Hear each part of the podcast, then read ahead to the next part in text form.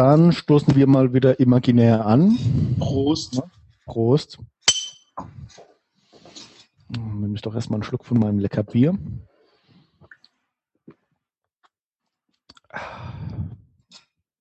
So, äh, willkommen zu unserer nächsten Episode über äh, das Buch Pragmatisches Denken und Lernen. Ähm, äh, wir machen das jetzt wieder über einen Hangout und haben deswegen auch wieder zwei unterschiedliche Biere. Also, das heißt, ihr habt im Prinzip nur Vorteile davon, dass wir zwei uns nicht mehr persönlich sehen. Ihr kriegt nämlich doppelt so viel Bier vorgestellt. So, ich trinke heute einen Bellheimer Silberpilz. Das ist ein Pilz der Extraklasse, so steht's auf der Flasche. Ähm, ich lese einfach mal den Klappentext vor. August Heinrich, äh, der Urtyp des Pfälzers. Noch heute ist der Heimatdichter besser bekannt als Bellemer Heiner. In aller Munde. Auch das hat äh, der Urtyp des Pfälzers, äh, wie ihn ein Schriftstellerkollege einst bezeichnete, mit unserem Silberpilz gemeinsam. Genauso wie seine tiefe Verbundenheit zur Region und seinen unverfälschten Charakter. Na, ist eher ein Werbespruch für einen Bellemer Heiner. für das Bier. Aber ähm, äh, ich darf ja nicht lästern, ich komme ja aus dem Ort, beziehungsweise der, genau, dann darf ich lästern, ist egal. Ähm, wie gesagt, es ist ein ähm, Pilz, ein Silberpilz. Ähm, ich finde es eigentlich recht lecker. Vielleicht, weil ich schon mit der, Mutter, mit der Muttermilch aufgesogen habe. ähm, ist äh, angenehm herb ähm, und recht süffig. Ich glaube, mehr möchte ich dazu gerade nicht sagen. Gut, dann gehe ich mal dazu über, ähm, meins vorzustellen. Ich trinke heute ein Dosenbier, weil es das einzige war, was es hier beim Edeka kalt gab. Ähm, mhm. Deswegen ist es auch ein Jever Pilsener Friesisch Herb geworden. Ähm, ja, ich mag Jever sehr gerne. Aus der Dose schmeckt es natürlich nicht so gut, aber ähm, immer noch im, immer noch gut genug, als dass man es trinken kann. Und äh, mhm. das hat auch einen wunderschönen Klappentext, den ich jetzt hier äh, vorlese. Jever Pilsener, das weiche friesische Brunnenwasser und eine Spur Hopfen mehr verleihen Jevers Pilsener den einzigartigen, unverwechselbaren herben Charakter. Ja, Prost. Prost.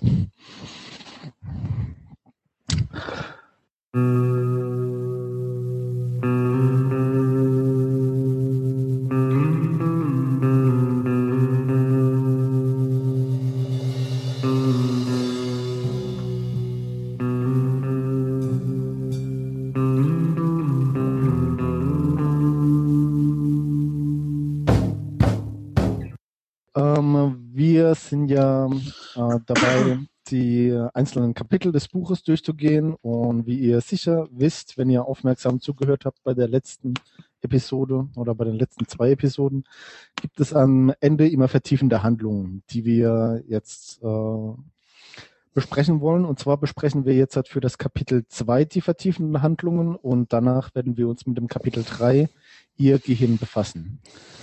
So, also die vertiefenden Handlungen. Ich werde nochmal kurz einen Abriss machen. Und die erste Übung äh, bezieht sich darauf, dass man sich selbst einschätzen soll, wie man nach dem Dreifußmodell auf gewisse Fähigkeiten, ähm, ja, auf gewissen Fähigkeitsniveaus ist. Dann die zweite Übung wäre, dass man Fähigkeiten nennt, in denen man Anfänger oder Fortgeschrittener ist und kurz dazu sagt, was äh, kann man denn hier machen, dass man besser wird. Äh, das ist dann die dritte.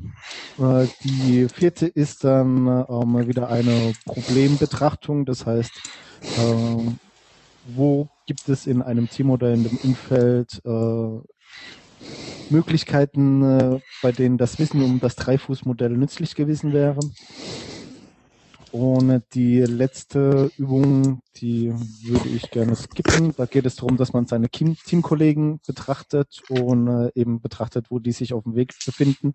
Aber ich glaube, dazu müsste man einfach äh, die Leute auch kennen. Deswegen werde ja. ich das skippen. Mhm. Ne? Ich habe das, ich habe das sogar überhaupt nicht gemacht, weil ich bin erst mhm. seit einer Woche in dem neuen Team. Da äh, fällt mir das dann noch etwas schwer. Äh, okay. Also, äh, fange ich mal an. Mhm. Äh, also meine Selbsteinschätzung, äh, ich hatte mehrere Möglichkeiten aufgeschrieben. Wir haben das jetzt gekürzt auf eine. Und zwar ähm, auf die Informationsorganisation bei mir. Äh, da sehe ich mich auf jeden Fall auf der Stufe des Gewandten, wenn nicht sogar schon ein Stück weit auf der Stufe zum Experten, weil das ein relativ großer Bereich meines Studiums war und ich da auch ähm, viele Sagst du noch mal kurz, was du mit Informationsorganisation meinst? Also, also bei Informationsorganisation geht es mir darum, äh, dass man ähm, sich einen Pool von Informationen anguckt, die äh, in irgendeiner Art und Weise in Zusammenhang stehen oder auch nicht. Und man sich eben dann überlegt, wie man diese Informationen in einem System abbildet. Ja, in einem ähm, System. Was soll ich unter ja, System verstehen? Ähm, zum Beispiel ein Wiki. Ja, wie bildest du in ein, ein Informationskonglomerat in einem Wiki ab? Mhm. Ja, wie machst du die Zusammenhänge? Wie machst du die Kategorien? Ähm, welche Verlinkungstypen gibt es? Ähm, wie groß sind die Informationsblöcke? Ähm, wie richtest du eben diese Informationen auf die Zielgruppe aus oder auch nicht? Und solche Dinge. Also und warum bist du an der Stelle gewandter? Ähm, äh, erstens mal ähm, bin ich äh, gewandter, weil man sieht es ja sehr schön an den Definitionen von dem Gewandten. Ähm, der ist einfach fähig, äh, über, der braucht einfach das Gesamtbild und äh, ich glaube, je nach dem, in welchem System man unterwegs ist, äh, habe ich da schon ein großes Gesamtbild, welche Möglichkeiten es gibt, die Informationen zu äh, betrachten. Mhm. Es geht jetzt halt hier nicht darum, dass ich diese ganzen Informationen weiß. Ja? Also es geht nicht darum, dass ich jede Information, die ich versuche abzubilden, dass ich da in diesem Informationsfeld Experte bin, sondern es geht hier darum, dass ich Experte auf dem oder Gewandter auf dem äh, Feld bin, Informationen für andere zu strukturieren. Und äh, da habe ich einfach ein großes Gesamtbild, welche Möglichkeiten gibt es. Ähm, äh, viele verschiedene Methoden, die ich kenne, die sich teilweise gegenseitig ausschließen oder die sich auch gegenseitig ergänzen. Ähm, äh, ich kann auf jeden Fall Fehler erkennen, die ich in äh, einem vorherigen Informationsgebilde gemacht habe und kann diese eben im zweiten Nachgang verbessern und so weiter und so fort. Äh, und das äh, würde ich sagen, spricht auf jeden Fall schon mal für den Gewandten. Mhm. Das sind eben so ein paar Parameter, die ich mir auch relativ gut ist überlegt gut, ist habe. Gut, ist ne? gut, ist gut, ist gut, ist gut. Okay. Also, ähm, ähm, genau. Da würde ich mich eben als Gewandter sehen. Äh, Komm, kommen wir zu, zu einer Beispielfähigkeit, wo du noch Anfänger oder fortgeschritten bist. Genau, ähm, äh, jetzt, das habe ich extra für dich gemacht, Johannes, nämlich das Programmieren, ja. Gibt es da noch einen Schritt vor dem, vor dem Anfänger? äh, ja, nicht, nicht wirklich. Ja. Also ich muss wirklich sagen, ich, ich hatte zwar ähm, ein Semester eine Vorlesung in Java. Äh, die Klausur habe ich bestanden mit 3,7. Ich frage mich bis heute wie. Ja, ähm, aber hat halt ich, kompiliert, ne? Ja, genau, hat halt kompiliert und hat irgendwie funktioniert. Beziehungsweise wir haben das auf Papier gemacht sogar. Wir mussten auf Papier programmieren, konnten gar nicht ausprobieren, ob es tut oder nicht. Ja, mussten wir, mussten wir damals ja, im Studium auch. Äh, genau. Und äh, wenn man jetzt mal weggeht von Java, also jetzt wird der Johannes wieder gegen die Wand hauen und wird sagen, das sind keine Programmiersprachen, aber so Sachen wie zum Beispiel ähm, äh, äh ActionScript oder PHP und äh, so alles, was in die Web-Richtung geht, auch. Äh, äh, wann habe ich jemals behauptet, das wären keine Programmiersprachen? Äh, ja, du hast gesagt, PHP. HTML ist, äh, ist keine Programmiersprache. Ja, HTML, genau. Okay, aber das sind eben so Dinge, ähm, da kann ich mir ein fertiges Stück ähm, Code nehmen, das auch irgendwas macht. Also Beispiel JavaScript ähm, äh, wenn ich mir da irgendwie, ähm, gibt es ja diverse Foren und weiß der Geier, was ein Stückchen Code nehme und rausfinde, was der macht, dann kann ich den an den vorhandenen Parametern so verändern, dass er dann mit meiner Terminologie das macht, was ich möchte. Ich könnte es aber nie selbst schreiben. Und wenn ein Fehler auftritt, dann bin ich total aufgeschmissen, weil ich keinen blassen Schimmer habe, wo denn dieser Fehler sein könnte. Ja, das ist, das ist aber die Natur von JavaScript, dass man da nicht weiß, wo, der, wo der Fehler ist. Naja, okay. Ja, genau. Und wie Und gesagt. Was willst du jetzt dagegen tun? Ähm, man also könnte. Kommen wir gleich mal zum nächsten Punkt. Ja, genau. Also man, man könnte jetzt halt natürlich ähm, hingehen und könnte sagen, äh, ja, hier kriegst du weitere Schulungen und du machst Übungen und sonstigen Kram. wobei ich auch ehrlich sagen muss, ähm, die Ebene, die ich bis jetzt erreicht habe im Umgang mit JavaScript, gerade zum Beispiel mit JavaScript, die reicht mir. Ja, äh, weil ich will mich gar nicht hinsetzen und will irgendwie solche Dinge selbst programmieren, weil wozu gibt's das Internet? Ja, das ist ja für den Haus- und Hofgebrauch findest du ja alles und für jeden irgendwo Skripte, die du anwenden kannst. Und in der Firma habe ich Programmierer, die sowas machen. Hm. Hm. Sage ich einfach mal. Also das heißt, da ist der Anreiz, dass ich mich selbst weiterbilde, gerade in dieser Hinsicht ein bisschen gering. Dann genau. Nächster, da, letzter Punkt. Genau. Äh, was hast, was wäre zu, zu den Stufen zu sagen in mhm. Bezug auf deine Kollegen? Genau, also ich habe mir da wirklich lange Gedanken gemacht, weil es auch relativ schwierig ist, ähm, äh, ich hier jetzt etwas rauszufinden. Ich werde es auch nicht wirklich viel kommentieren, was ich jetzt gleich sage. Und zwar ähm, geht es halt äh, zum einen um Kompetenzfragen und um Aufgabenverteilung. Also das heißt, äh, hier würde dem Team helfen, wenn es das Dreifußmodell kennen würde, um auch bewusst oder äh, äh, ja, um auch bewusst sich selbst und andere einschätzen zu können. Das heißt, wer befindet sich mit welcher Fähigkeit auf welcher Stufe und dementsprechend dann eben auch die Aufgaben zu verteilen.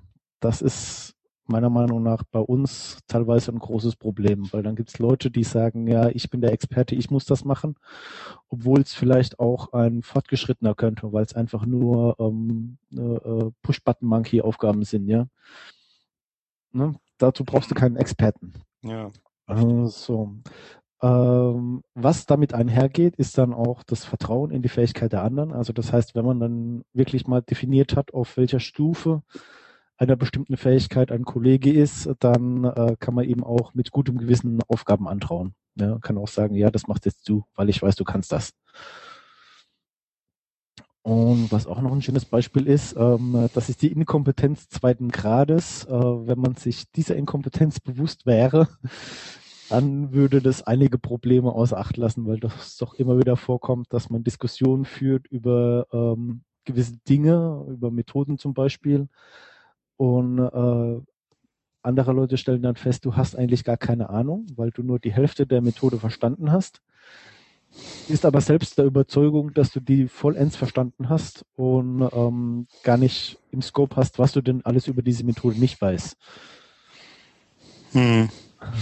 Das, das ist ja sicher ein, ein eher, eher, eher typisches Problem, was man aber mhm. letztendlich, es liegt in der Natur der Sache, dass man es schwer verhindern kann. Ja, genau. Aber das wäre Das Einzige, was man, was man vielleicht machen könnte, wäre da kulturell auch in den Meetings äh, öfter mal zulassen, dass jemand sagt, ich habe da jetzt keine Ahnung zu. Ähm, oder wie wir immer sagen, wir haben da jetzt keine Ahnung zu, aber wir haben eine Meinung dazu. genau. ähm, und dann möglicherweise zu sagen, okay, wir haben jetzt nicht genügend Ahnung, ähm, dafür und deswegen vertagen wir die Entscheidung bis mhm. zu dem latest responsible moment. Mhm, genau, bis zur Deadline, ne? Ja. Gut, soll ich mal mit meinem Teil mm, ja, mach mal. machen? Mhm, mach mal. Ähm, gut. Ah, wo habe ich meine Tonizen? Genau. So, ähm, um Viney Skill so ein bisschen zu konterkarieren, habe ich mal äh, als Primary Skill ähm, was man, was man äh, sozusagen als Hauptskill im Job braucht, das Programmieren im Allgemeinen äh, genommen, wobei ich da schon ein wenig differenziere. Ähm, und jetzt so beispielhaft mal die Java-Programmierung nehme, ähm, weil das eine der beiden Programmiersprachen bin, wo ich, denke ich, am weitesten bin. Ähm, ich schätze mich selber irgendwie ein, äh, dass ich zwischen kompetent und gewandt bin. Mhm. Ähm, von Experten zu reden ist beim Programmieren immer sehr vorsichtig. Irgendjemand hat mal gesagt, ähm, C++ Programmieren ist ein bisschen wie Judo. Ähm, und beim Judo wird's ja auch erst interessant, wenn man, wenn man so die verschiedenen Dans bekommt. Und die Gürtel darunter, das ist nur Kinderkram. So ist das wahrscheinlich bei jedem Programmieren. Also deswegen ähm, bin ich, denke ich, mit äh, kompetent oder gewandt ähm, relativ gut dabei. Beim Experte bin ich definitiv noch nicht. Ähm, ich kann über meinen Java-Code definitiv äh, reflektieren. Ah, Ich lerne sehr gut aus den Ergebnissen von anderen. Also ich lese Effective Java oder Clean Code und kann da, daraus äh, Schlüsse ziehen und meinen eigenen Code verbessern. mhm. Ähm, was äh, ich sehe, sind, was ich erkennen kann, sind Muster im Code.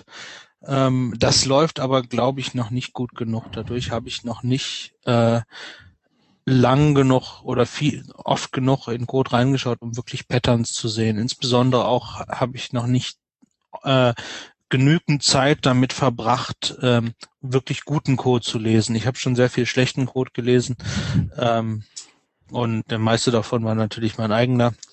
Aber ähm, wirklich guten Code habe ich sehr selten gelesen und das äh, wäre da möglicherweise ähm, eine interessante Sache. Ähm, bei der Übung war noch die Frage dabei, ähm, was bedeutet das? Also es hat definitiv in ähm, der äh, in meinem vorigen Arbeitgeber dazu geführt, dass Leute zu, zu mir gekommen sind, auch gerne Fragen gestellt haben und ich ihnen auch gerne geholfen habe und auch gerne aushelfen konnte in einigen Dingen. Ähm, das ähm, war jetzt bei unserem letzten Kundenprojekt ähnlich, wenn auch nicht so stark ausgeprägt, einfach weil die ähm, Kompetenzunterschiede nicht so hoch waren. Und wie es beim jetzigen ist, das kann, äh, weiß der Himmel, sag ich mal. Das weiß Das- ich noch nicht genau. Das weiß ich noch nicht genau. Ähm, als Anfänger beziehungsweise Fortgeschrittener, wobei ich da fast von einem von wirklich blutigen Anfänger äh, sprechen würde, obwohl ich es schon ein bisschen gemacht habe, habe ich mir das Thema Enablement ausgesucht. Ähm, Was meinst du damit? Ja. ja, en, en, mit Enablement meine ich an der Stelle, wie kann ich ähm, Menschen, wenn ich beim Kunden bin, äh, motivieren, dazu selbst aktiv Teil in, in einem agilen Prozess zu werden. Wir kommen ja normalerweise so zum Kunden und ähm, kommen halt nicht rein und erzählen ihnen, wie Agile funktioniert, sondern wir leben ihnen Agile vor. Und Teil davon ist es einfach, den, den, den Leuten zu helfen, irgendwie ihre eigenen Ideen zu erkennen. Ich habe dann Mhm. ein interessantes Gespräch im Pub gehabt mit einem Kollegen auf dem letzten Projekt, der sich da sehr für interessiert und äh, der auch ähm, überlegt hat, wie kann man, wie kann man so eine Fähigkeit auch schulen. Und das ist definitiv was, was Interessantes, was ich entwickeln muss, weil nur so können wir dem Kunden das, was er eigentlich gerne von uns hätte, auch verkaufen. Mhm. Also ähm, geht es dann so Richtung, äh, ähm, es ist, ich stelle mir jetzt halt gerade sowas vor, also äh, Übungen, die man dazu machen könnte. Willst du die jetzt selbst sagen oder Ähm, Naja, äh, Übung, es ist, das ist natürlich, das ist so eine typische Skill, da kannst du kein Buch lesen und dann weißt du, was Sache ist, oder? Ich Mhm. meine, das Ja. ist, ähm, das ist mehr oder minder unmöglich. ähm, Also was, was ich mir da halt irgendwie vorstellen könnte, das wäre, ähm, dass du dich dann eben ganz viel mit, ähm, äh, mit Didaktikmethoden auseinandersetzt, ja, dass du einfach weißt, wie nehmen Menschen Informationen auf und äh, dass, dass man darüber eben auch ein bisschen Verständnis dafür erlangt, äh, wie muss ich jemandem etwas vermitteln oder etwas sagen oder beibringen und dann Mm, äh, Ja, nee, Ja. nee. Oder- Also ja, der Ansatz, der Ansatz ist irgendwie Mhm. ähm, interessant, ähm, aber beim En- Enablement geht es eben nicht darum, einem, einem, einem Lehrplan zu folgen. Wir kommen nicht, wir kommen nicht mit einer Lösung rein, sondern wir wollen die Leute dazu motivieren, ihre eigenen Lösungen zu finden. Mhm. Und da, da man muss da, man muss da als Eye-Opener ähm, sein. Und da, ähm, also wir, wir haben da schon drüber geredet und es gibt so gewisse Muster, an denen man sich äh, möglicherweise abarbeiten konnte, aber das ist etwas, was man halt entwickeln muss und was, was auch beim, beim Menschen unterschiedlich ähm, funktioniert. Mhm. Ich habe, also ich, ich, ich denke, ich, das, am, am besten arbeitet man hier mit Feedback. Also man, man bittet die Leute, mit denen man zusammenarbeitet, um Feedback. Wie hast du das empfunden? Wie hast du dich dabei gefühlt? Mhm. Man muss den Leuten natürlich dafür auch Feedback geben und dann anhand dieses Feedback einfach ähm, sich selbst entwickeln und dann nebenher ähm, natürlich irgendwie eine, eine, ähm, eine Art Forschung aufsetzen. Ich oder ein, was, was heißt Forschung, ähm, Begleitliteratur lesen, sich mit Kollegen austauschen, vielleicht das eine oder andere Muster anwenden. Das ist aber für mich zweitrangig. Das Wichtige ist einfach, ähm, weil das ist auch was, das, das, das, das macht nicht jeder gleich. Jeder, jeder Mensch bringt da seine eigene Persönlichkeit mit rein. Und das muss man, muss man auf seine eigene Persönlichkeit irgendwo anpassen. Mhm. Ähm, äh, ja, das ist sicher richtig. Aber wie gesagt, also so ein so ein paar äh, ähm, psychologische und didaktische Grundlagen äh, helfen dir mit Sicherheit auch äh, für dich richtige Muster zu finden.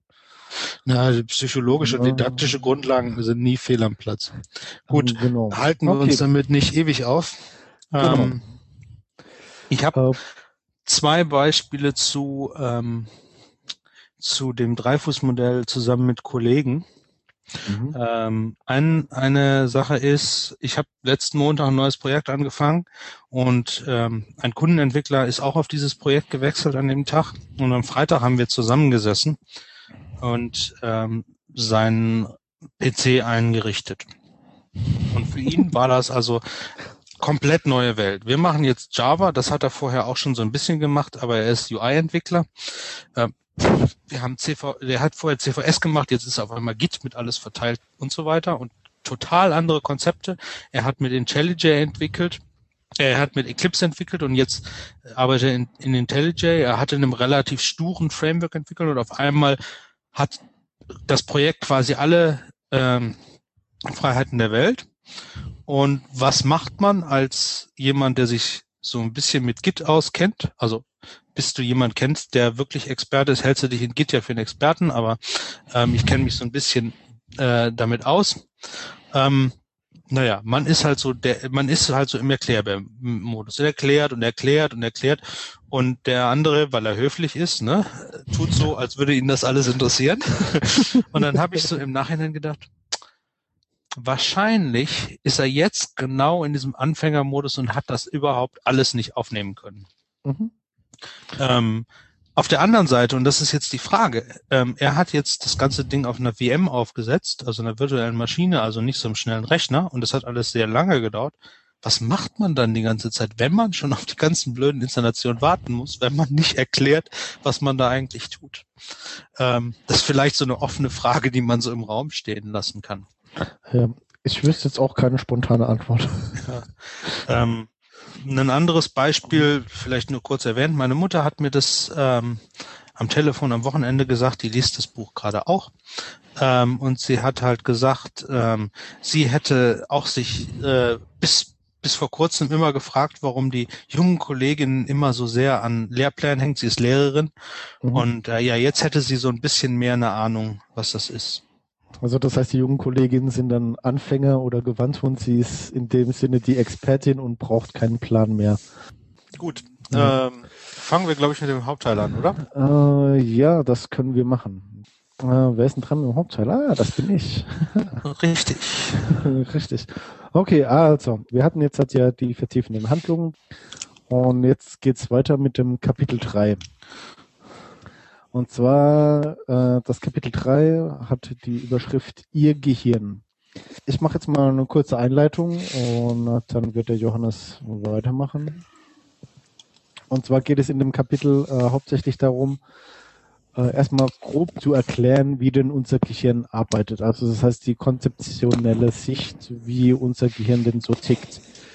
Ähm, der Andy zieht hier eine Parallele oder nutzt eine Metapher, und zwar die Computermetapher.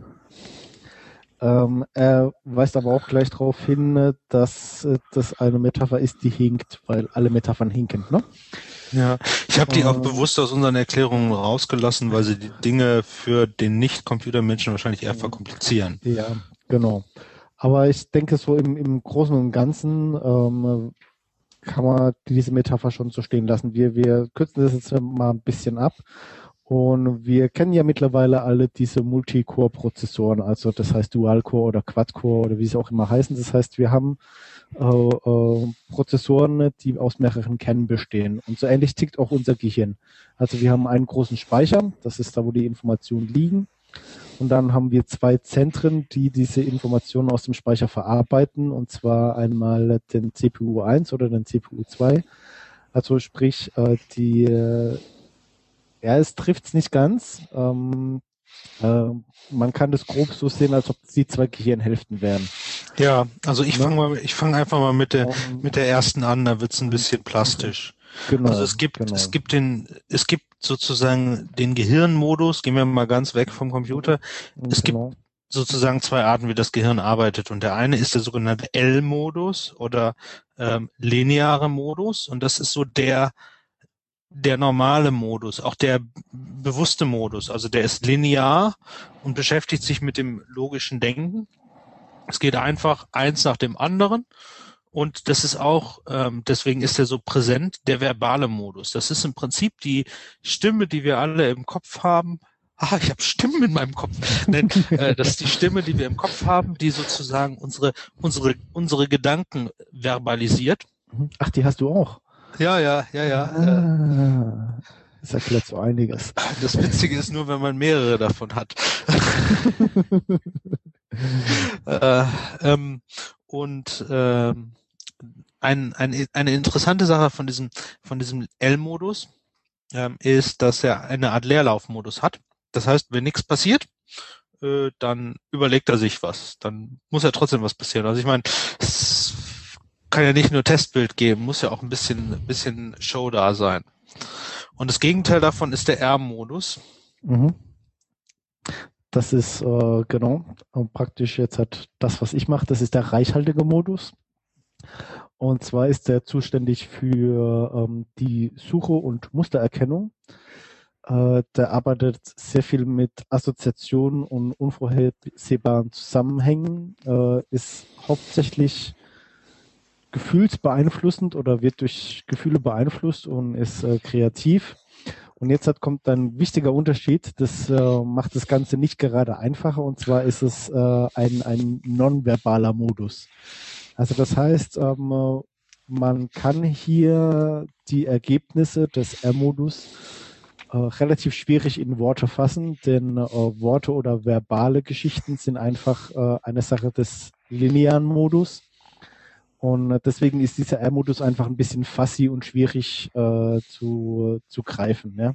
Ja, ich habe Ähm, mir das, ich habe mir das ja. selbst so ein bisschen, das ist so, so eine Art, ähm, so eine Art Suchmechanismus. Also wenn man, wenn man ein Problem hat und das sozusagen im Kopf behält, dann sucht er und sucht er und sucht er und wenn er was hat, dann schmeißt er ein Event in den L-Modus, Mhm. also in den verbalen Modus und Ja. plötzlich kommt der Gedanke in den verbalen Modus rein.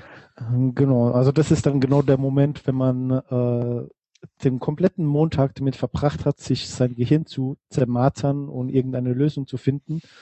Und am äh, Freitagabend nach den ersten drei Bier kommt einem auf einmal die Lösung. Nee, nee, das hat dann mit dem Bier zu tun. Das, äh, ja, aber das, das ist eben einfach so, so, so eine Geschichte. Ähm, da hat dann der L-Modus belegt dann nicht den äh, Speicher und der R-Modus hat dann einfach genügend Zeit, um äh, den Speicher zu durchsuchen und eben die gesuchte Verknüpfung herzustellen und dann hast du auf einmal deine Lösung. Das äh, kommt auch gleich äh, ein bisschen im, im späteren, aber wir sollten, glaube ich, erstmal so ein bisschen diesen, diesen Buskonflikt noch klären, Ja. der da entsteht an der an dieser Dinge. Ähm, das, das Problem, was, was wir so ein bisschen haben, ist, ähm, also unser bewusstes Denken ist ja, ist ja dieser L-Modus und das ist auch das, wo sie alle drauf gucken. Und ähm, Andy schreibt auch, dass der L-Modus ist das, was uns quasi unsere Zivilisation gebracht hat. Ähm, das Problem ist, der L-Modus ist zwar äh, zwar verbal, aber der ko- kommt mit nonverbalen Erinnerungen schlecht zurecht. Ähm, Mhm. Versucht mal irgendwo ein Gesicht zu beschreiben und das erkennt dann jemand anders. Das ist schier unmöglich. Mhm, Das heißt, genau. wir können mit Worten bestimmte Dinge nicht beschreiben. Aber wenn wir ein Foto sehen, den, den Kerl wiederzuerkennen oder die Dame, das ist überhaupt kein Problem. Das ist so dieser, dieser Buskonflikt zwischen den zwei Modi. Die arbeiten nicht so richtig sauber miteinander zusammen. Ähm, Mm, Genau, und äh, was, was auch noch so ein bisschen mit reinspielt, ist, wenn äh, ein Modus äh, jetzt den Speicher beansprucht, dann kommt der andere nicht ran. Ich, ich werde das, glaube ich, gerade noch ein bisschen erklären. Also wir haben ja jetzt halt diesen linearen Modus und den reichhaltigen Modus, diese zwei Arten zu denken. Ähm, äh, anfangs dachte man, das hängt mit der linken und mit der rechten Gehirnhälfte zusammen, ist aber mittlerweile nicht mehr so ganz klar, ob das auch wirklich so ist. Und ähm, es ist einfach so, äh, das normale alltägliche Denken äh, funktioniert im linearen Modus, weil wir auch darauf getrimmt wurden, einfach äh, das so zu bearbeiten. Und deswegen ist dieser reichhaltige Modus ein bisschen in Vergessenheit geraten. Was aber jetzt hat auch gerade wieder ein bisschen im Umbruch ist. Wir kommen dann gleich nochmal drauf zurück. Also das heißt, ähm, während wir den ganzen Tag im linearen Modus arbeiten und den Speicher beanspruchen, äh, lassen wir diesem reichhaltigen oder R-Modus gar nicht genügend Zeit, ähm, äh, diese nonverbale und assoziative Suche in dem Speicher durchzuführen. Und das ist eben auch so ein kleines Hauptproblem, was sich eben durch, durch diese Präferenz des L-Moduses ergibt, die wir jetzt halt hier gerade in unserer Zeit erleben, sozusagen. Genau. Also ich äh, habe ja schon angemerkt, dass, ähm, oder wir haben ja schon angemerkt, dass der L-Modus ähm, in unserer Gesellschaft bevorzugt wurde, lange Zeit, wobei jetzt langsam auch so ein bisschen der R-Modus wieder durchkommt. Ähm, merkt man zum Beispiel daran, dass ähm, äh, Apple eigentlich nur auf den R-Modus abzielt und zwar auf die Gefühlsebene, auf die Kreativität, auf, auf einfach ein gewisses Feeling und Design, ja. Das heißt, die geben gar nicht die Fakten, was kann denn das Ding alles, sondern die sagen einfach nur, guck mal, das sieht cool aus. ne? Und ähm, ja, sa sagen sie ja noch nicht mal so richtig, ne? Sie zeigen es einfach nur. Ja, genau, sie zeigen es einfach nur. Und sie arbeiten halt wirklich auf dieser Gefühlsebene.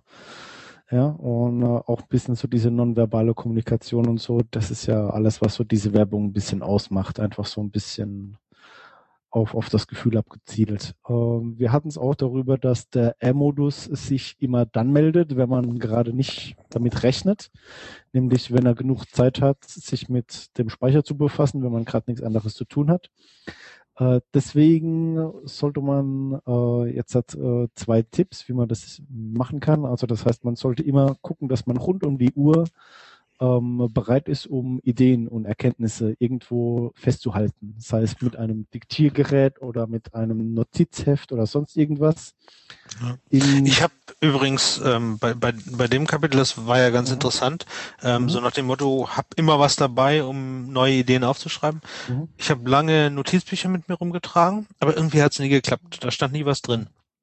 Und jetzt habe ich heute mal ähm, A7 Indexkarten gekauft Mhm. und äh, mal gucken, ob das was, äh, ob das besser funktioniert. Mhm.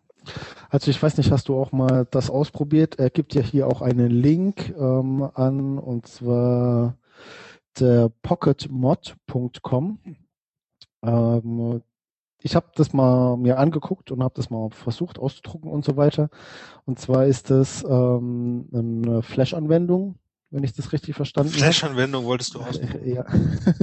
nee, äh, und damit kannst du dir auf ein A4-Papier äh, verschiedene Vorlagen machen. Also die haben da, äh, keine Ahnung, Tabellen, Kalender, Listen, ähm, äh, Ja, Tic- ich weiß nicht. Ich, so ich glaube, das muss nicht großartig strukturiert Ja. sein.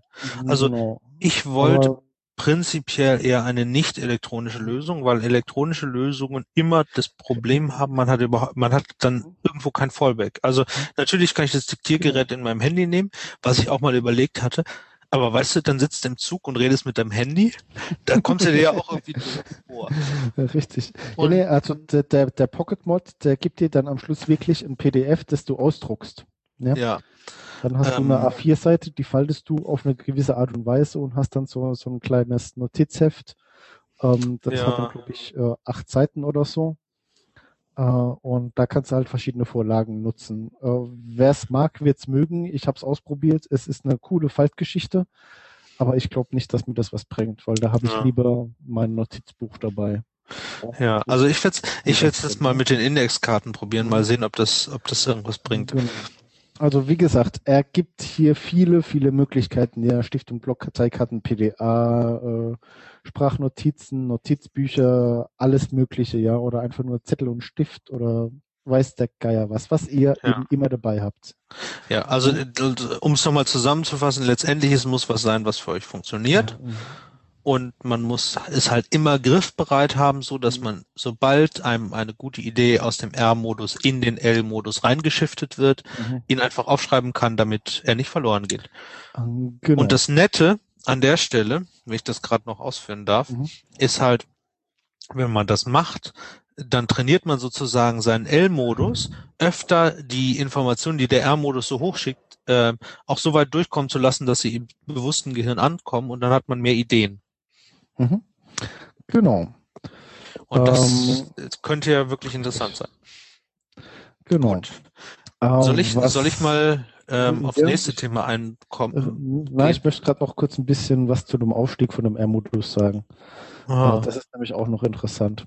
Und zwar sagt er hier auch, naja, wenn man jetzt halt eben hingeht und äh, sich das alles aufschreibt und so weiter, dann kann man den R-Modus auch noch gleich ein bisschen weiter nutzen und äh, kann einfach, das geht jetzt wieder ein bisschen so in die Produktentwicklung äh, oder in die Softwareentwicklung, ähm, dass man nicht hingeht und äh, versucht, die Oberfläche anhand von äh, Methoden und weiß der Geier was einfach strikt durchzudefinieren und sagt, hier gibt's einfach die Aussage mit dem goldenen Schnitt und deswegen muss es gut aussehen, sondern hier gerade bei dem Design auch ganz bewusst auf das Gefühl zu achten.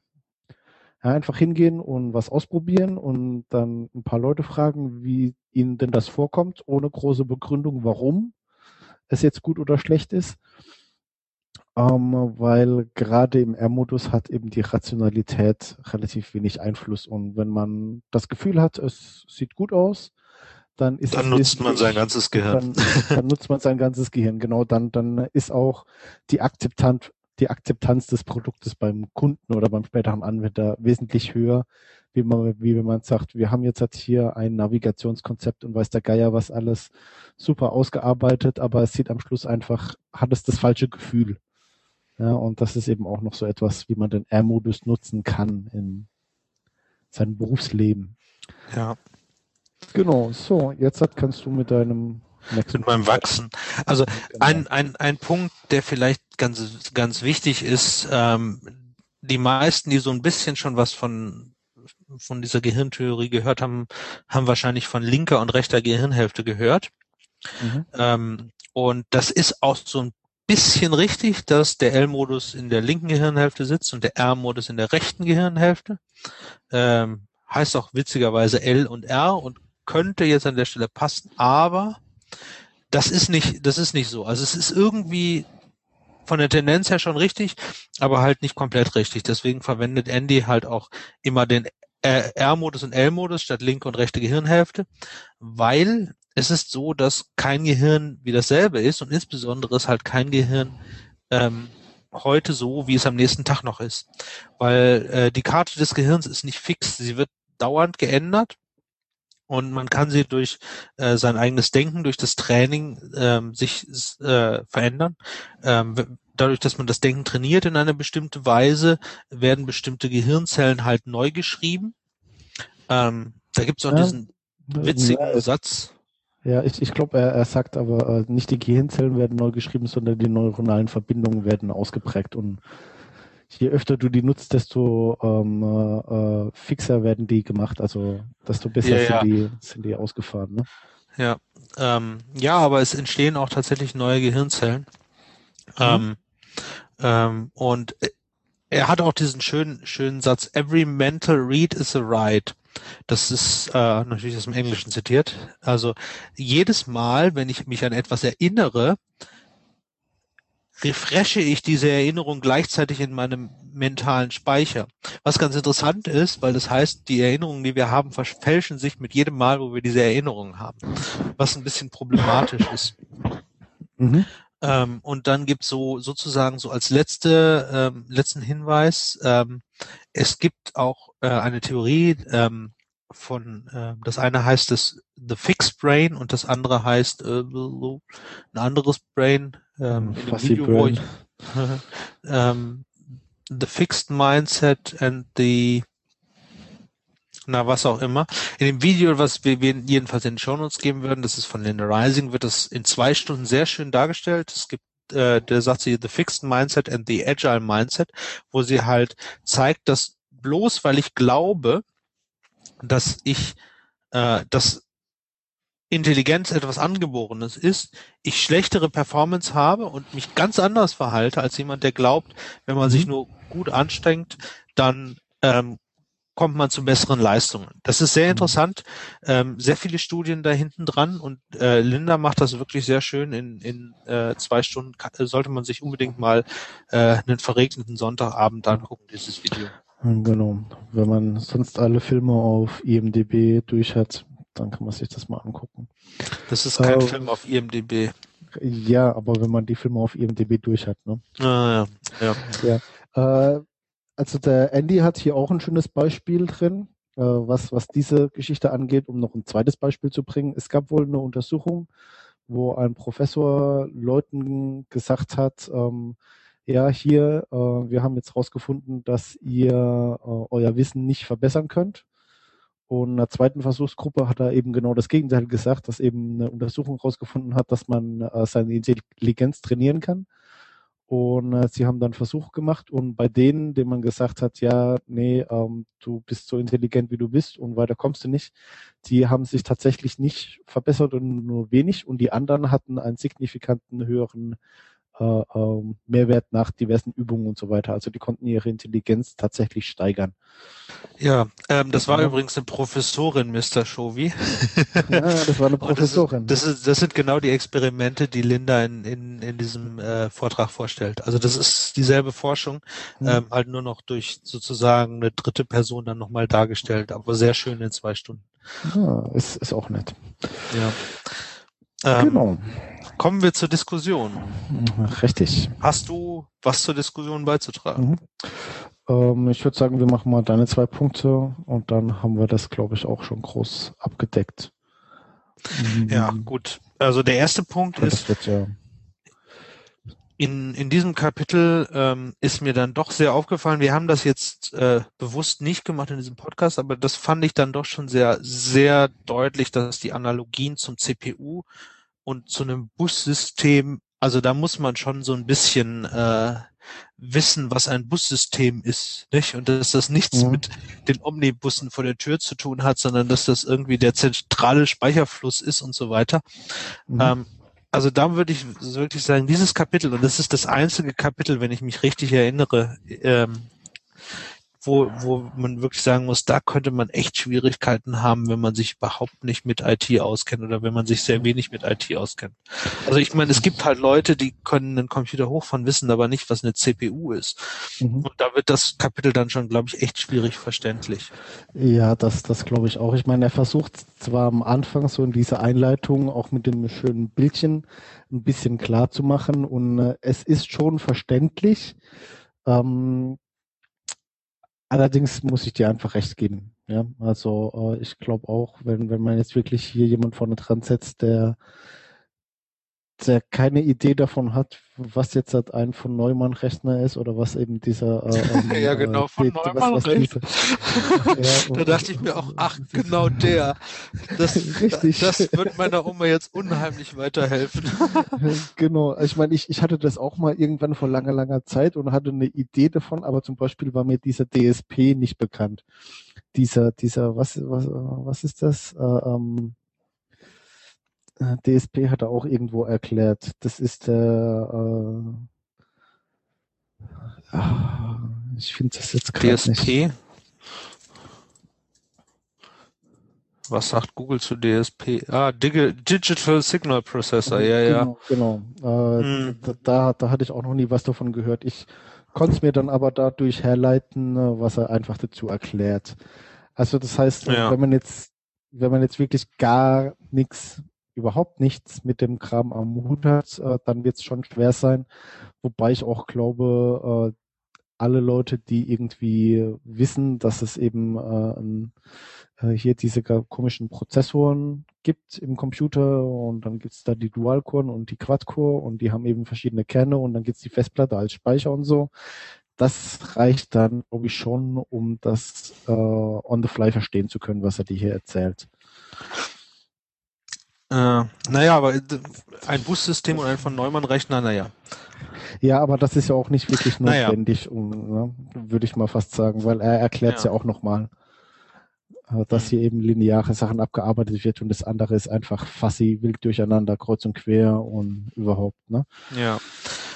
Mhm. Der andere Punkt, und das fand ich ganz interessant, er stellt einfach mal so in den Raum, und das begründet er meines Erachtens nicht, ähm, Mhm. dass der L-Modus uns die Zivilisation gebracht hat. Und da würde ich ganz gerne einfach mal so hören. Was denkst du, wa warum, warum behauptet er, der L-Modus hat uns die Zivilisation gebracht? Ähm, also ich bin mir jetzt gar nicht sicher, ob er das nicht begründet, so viel kurz vorne her, ähm, weil ich glaube, ich habe so ein oder zwei Argumente zwischendrin rausgelesen. Kann auch sein, dass ich das nur im Subtext oder dass ich mir das selbst hergeleitet habe.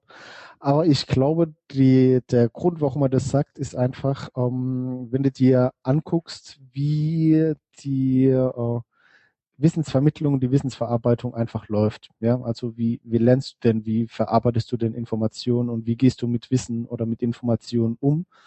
Ähm, äh, dann ist es schon sehr L-Modus-lastig getrieben, ja. Ähm, jetzt hat jetzt wieder ein bisschen auf die auf die Entwicklungsmethoden ein, einzugehen.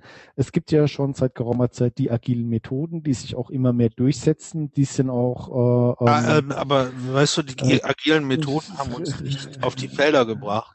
Also man, ja, das, die Zivilisation klar, ja. haben uns ag- agile Methoden nicht gebracht. Da waren so ein paar Dinge vorher. Äh, ja, okay, dann müssen wir noch mal ein bisschen weiter zurück. Warum könnte Also, das sagen? Ähm, er, er hat, er schreibt da an der Stelle ganz konkret, die, der L-Modus war der, der uns dazu gebracht hat, aus den Wäldern rauszugehen und Felder zu bestellen. Warum, warum ist das gerade der L-Modus? Das ist wahrscheinlich auch ein interessanter, ein, äh, interessanter Aspekt, wenn man sich damit beschäftigt. Was bedeutet denn, was bedeuten denn diese beiden Modi? Weil bis jetzt wissen wir nur, ja, okay, muss halt Notizen rum, mit dir rumtragen. Mm, Genau, also ich glaube so die dieses lineare äh, ist auch ganz stark davon getrieben, dass du die kausalen Zusammenhänge einfach siehst. Ja, die laufen ja auch linear ab. Ja, das heißt, du hast da einen, einen, einen zeitlichen Faktor und auch Bedingungen, die aufeinander aufbauen. Also das, das heißt, da ist dann auch wirklich so diese Sache, wenn ich mein Stück Fleisch übers Feuer halte und dann danach reinbeiße, schmeckt es besser, wie wenn ich das nicht mache. Und das ist Mhm. In dem- einfach in so dem ein linearer Zusammenhang- Ablauf. Ja? In, in dem Zusammenhang eben auch sehr interessant. Äh, er hat da so eine Auflistung äh, von, von Eigenschaften, die ich jetzt nicht reingetan habe, weil sie zum Vorzulesen bringt nicht Ja, viel. genau. Ähm, aber ist es natürlich interessant, der, der L-Modus ist der, der mit Zeit umgehen kann. Der R-Modus kann überhaupt nicht mit Zeit umgehen. genau. Da, da, da macht natürlich das, was du sagst, schon Sinn, dass man sagt, okay, ich plane, also die, dieser, dieser planerische Aspekt ist ein Teil des L-Modus, Mhm. der wahrscheinlich relativ eng mit dem zusammenhängt, dass wir aufs Feld gehen und säen und dann, äh, wie lang dauert? Sechs Monate, sieben Monate, acht Monate später Ja. Hm, Äh, kommt da was raus. kann ich da mehr ernten, als wenn ich jetzt an den Baum gehe und mir den Apfel greife und ihn einfach Mhm. esse. Genau. Richtig, was auch noch äh, damit reinspielt, also jetzt auch in das Temporale, das sind eben so diese rationalen Schlussfolgerungen. Ja? Also das heißt nicht nur, dass du dann auch weißt, du hast einen gewissen Ablauf deiner Dinge einzuhalten, sondern du kannst auch ähm, äh, einfach äh, Ursache und Wirkung erfassen. Ja, also das ja, heißt nicht, wobei nicht, das, nicht, das kann der, ja, das kann der R-Modus ja irgendwo auch. Ich meine, das ist halt eine, eine das riese, auch? riesige, ja, er kann es, äh, es ist eine riesige Suchengine, die, die aus, die, die macht natürlich Pattern Matching. Das ist immer so ein bisschen fuzzy. Äh, aber sie kann, sie kann es auch erfassen. Sie kann es halt nicht auf Kommando machen. Mhm. Das, das ist Ja. vielleicht ein, ein, ein Punkt, ne? nach dem Mhm. Motto, ich stehe halt jetzt vor dir und wenn ich dann warte, bis mein R-Modus soweit ist, dass er mir sagt, meistens, wenn er dem Weini eine reingehauen hat, hat er zurückgeschlagen. Das ist halt ein bisschen Mhm. blöd. Genau. Wenn, das, wenn das Mhm. dann mir erst drei Tage später in der Dusche kommt. Äh, der L-Modus ist an der Stelle einfach etwas, also der ist zwar langsamer von der Art, äh, also der einzige Gedankengang ist im L-Modus, das kommt auch irgendwo vor, ist, Mhm. ist, ist ja langsamer, Mhm. aber der kann halt on demand. Ich stehe vor Weini, hätte jetzt Lust, ihm eine reinzuhauen, warum auch immer, vielleicht weil er mir kein Bier mehr geben will. äh, ähm, und dann denke ich mir, wenn ich dem aber jetzt eine reinhaue, dann gibt er mir wahrscheinlich nie wieder ein Bier. Ja, Mhm. Lasse ich das doch besser. Mhm, Genau. Ich glaube, was auch noch mit reinspielt, ähm, das ist so ein bisschen äh, diese, äh, dieses Verbale und auch diese, ähm, wo ist es denn hier, diese symbolische Ges Geschichte. Äh, das Lesen und das Schreiben, also das Festhalten von Informationen, Hm. ist, glaube ich, auch wirklich von, vom L-Modus getrieben, weil äh, das ist ja im Prinzip, Schrift ist ja eine fixe Umsetzung von Sprache und die kannst du, glaube ich, auch nicht so durch den R-Modus erzeugen.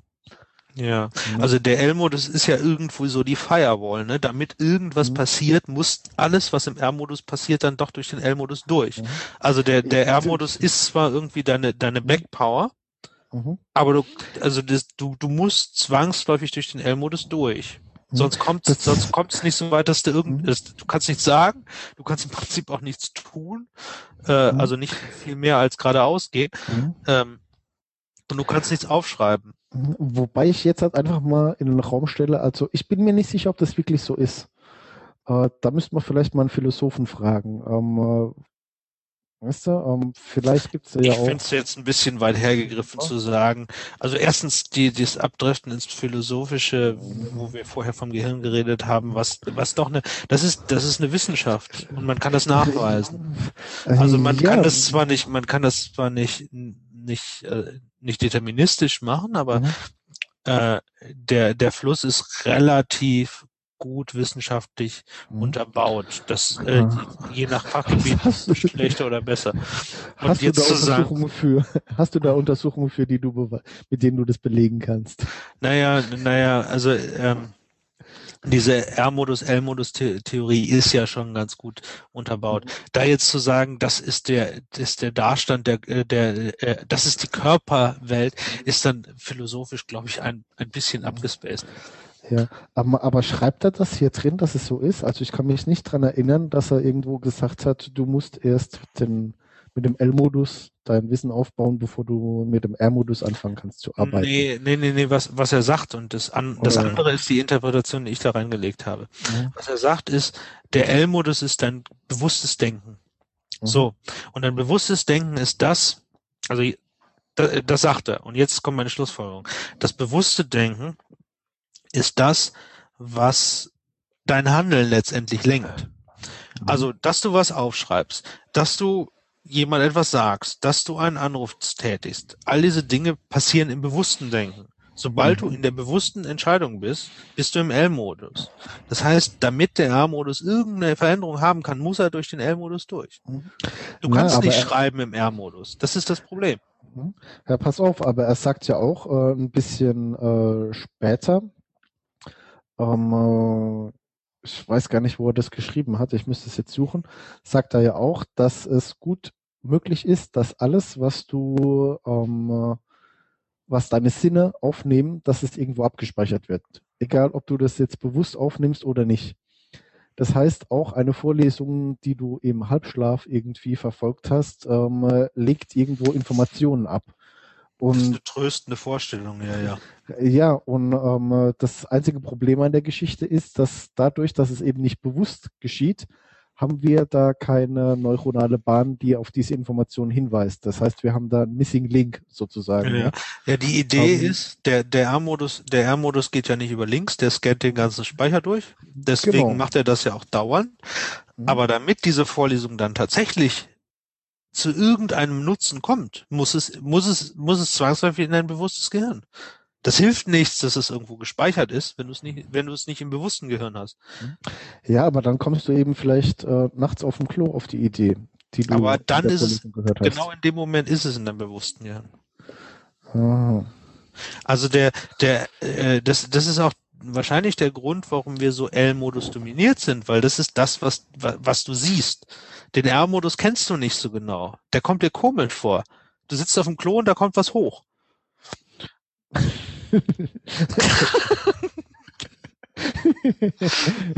Ich glaube, ich glaube, das ist jetzt der Der- Punkt, der, der Punkt, um äh, das Ende einzuleiten. der war jetzt gut, der war jetzt gut. Ja. Ähm, Also, okay, also um jetzt mal die gewisse Diskussion abzubrechen, ähm, wenn es da irgendjemand draußen gibt in der großen weiten Welt, der sich das anhört, der hierzu vielleicht noch ein paar Quellen hat oder so, das würde mich nämlich wirklich mal interessieren.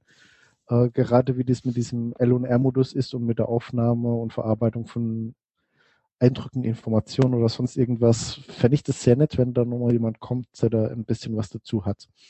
So, ähm, aber dann kommen wir jetzt zu den vertiefenden Ende, ja. Okay, also die vertiefenden Handlungen, die ihr dann äh, bis zum nächsten Mal machen solltet, sind die folgenden vier.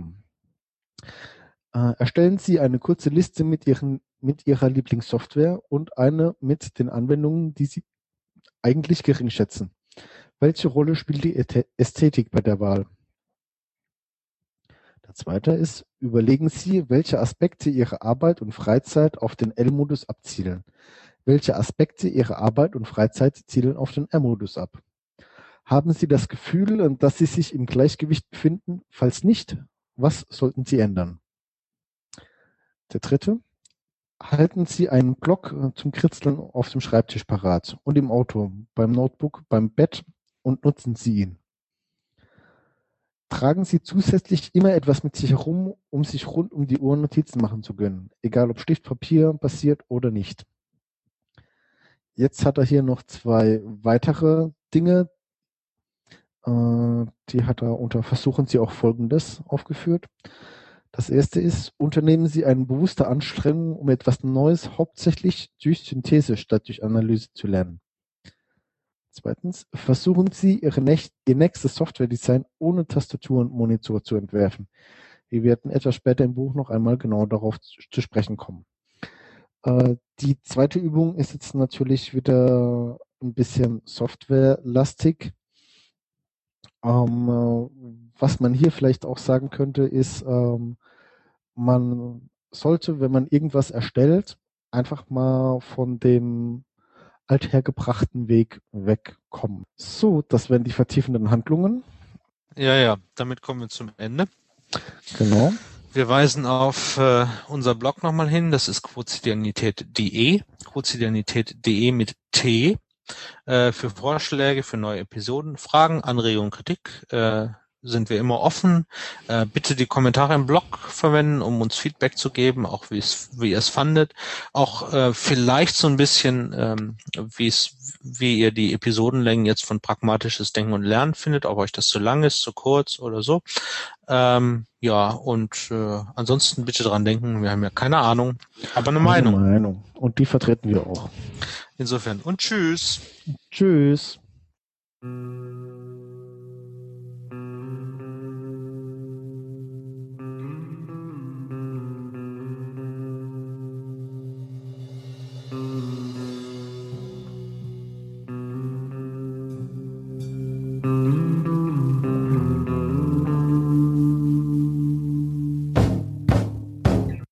If you're going through hell, keep going. Wenn du durch die Hölle gehst, geh weiter. Winston Churchill